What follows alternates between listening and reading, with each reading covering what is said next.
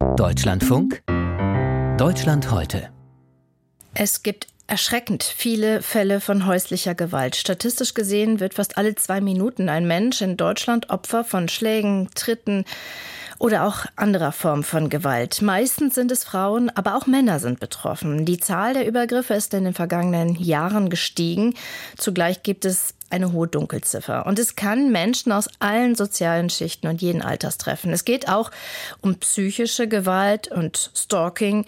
Und viele der Opfer reden nicht darüber. Es ist ein Tabu, es ist schambehaftet, es wird auch oft als persönliche Niederlage empfunden. Und viele Fälle gelangen dann nicht zur Anzeige. Und selbst wenn, ist die Beweislage dann oft schwierig. In Sachsen gibt es inzwischen ein großes Netzwerk von Hilfseinrichtungen für Opfer und auch für Täter. Alexandra Gerlach hat sich damit beschäftigt beschäftigt. Nachdenklich sitzt eine junge Frau Ende 30 in einer ostdeutschen Kleinstadt an ihrem Küchentisch und schaut zurück. Nach außen war es immer die schöne, heile Familie und hinter den Türen sah es anders aus. Und ich sage immer, man weiß nie, was hinter den Gardinen passiert. Fast zwei Jahre hat die Mutter zweier Teenager gebraucht, um sich aus einer gewaltvollen Paarbeziehung herauszukämpfen mit vielen Rückschlägen und der großen Bürde nicht darüber reden zu können, sich niemandem anvertrauen zu können, weder der Familie noch den Freundinnen. Und wenn ich mal mit Freundinnen darüber gesprochen habe oder angedeutet habe, angefangen anzudeuten, mich zu öffnen, war so, ach ja, mein Mann ist auch so oder ach na ja, das habe ich auch schon erlebt. Also es wurde, es wurde manchmal so ein bisschen abgebügelt. Mit ihrer Familie spricht sie erst nach der Scheidung über das, was sie in ihren vier Wänden an wiederkehrender Gewalt erlebt hat. Die Reaktion? Also meine Mutter sagte, eigentlich hätten wir es wissen müssen und eigentlich haben wir es auch gesehen und wir wollten es nicht sehen. Das Thema Scheitern einer Partnerschaft und häusliche Gewalt sei immer noch ein großes Tabuthema in unserer Gesellschaft, sagen Experten. Die Trennung von einem Lebenspartner werde immer noch allzu oft mit persönlichem Scheitern gleichgesetzt. Das erzeuge Scham bei den Betroffenen und führe dazu, dass sie versuchten, mit der verfahrenen Lage alleine zurechtzukommen. Also es gab ja dann auch wieder schöne Phasen und dann denkt man immer auch, jetzt ist wieder gut und. Doch zumeist geraten Paare in den Kreislauf der sogenannten Gewaltspirale, die sich immer wieder selbst befeuert. In immer kürzeren Abständen kommt es zum Eklat und gibt es keinen Ausweg ohne professionelle Hilfe. Helfen können Psychologen und Paartherapeuten. Spezielle Beratungsstellen können den Weg aus der Krise aufzeigen und Kontakte vermitteln. Ich bin Silvia Müller. Ich äh, bin Diplom-Sozialpädagogin und Traumatherapeutin. Ich bin Mitbegründerin des Frauenschutzhaus Dresden e.V. Der Verein unterhält zwei Einrichtungen in Dresden, die sich um Opfer von häuslicher Gewalt kümmern. Zum einen das Frauenschutzhaus, das seit 1993 besteht, und die Dresdner Interventions- und Koordinierungsstelle zur Bekämpfung häuslicher Gewalt, eine ambulante Beratungsstelle für weibliche und männliche Opfer, die es seit 2005 gibt. Silvia Müller ist hier Teamleiterin.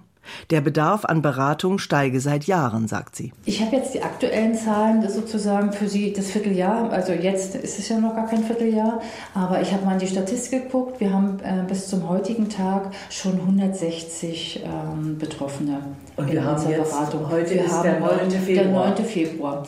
Das ist so, dass wir jedes Jahr einen Anstieg von ungefähr 5 bis 10 Prozent ähm, der Betroffenen haben, die sich bei uns melden. Der weitaus größte Teil, rund 80 Prozent der Betroffenen, ist weiblich.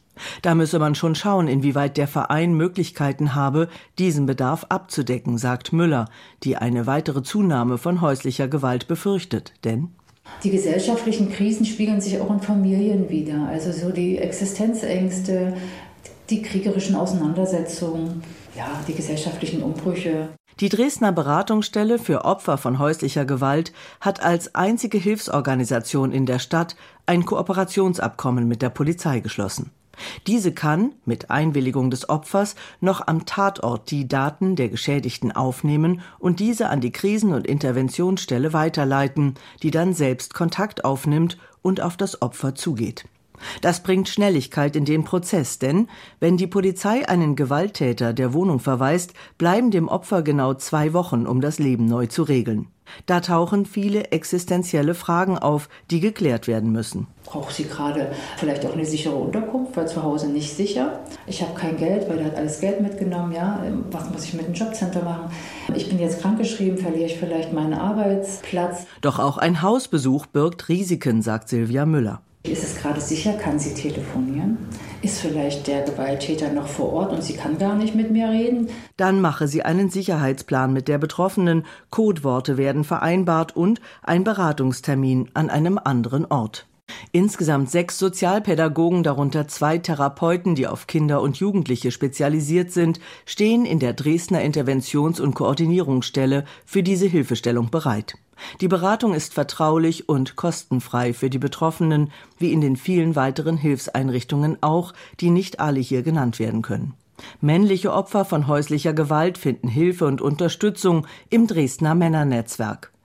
Um Auswege aus der Gewaltspirale geht es bei Escape Dresden, eine Beratungsstelle für Täterinnen und Täter, die bereuen und Wege aus der Aggression suchen.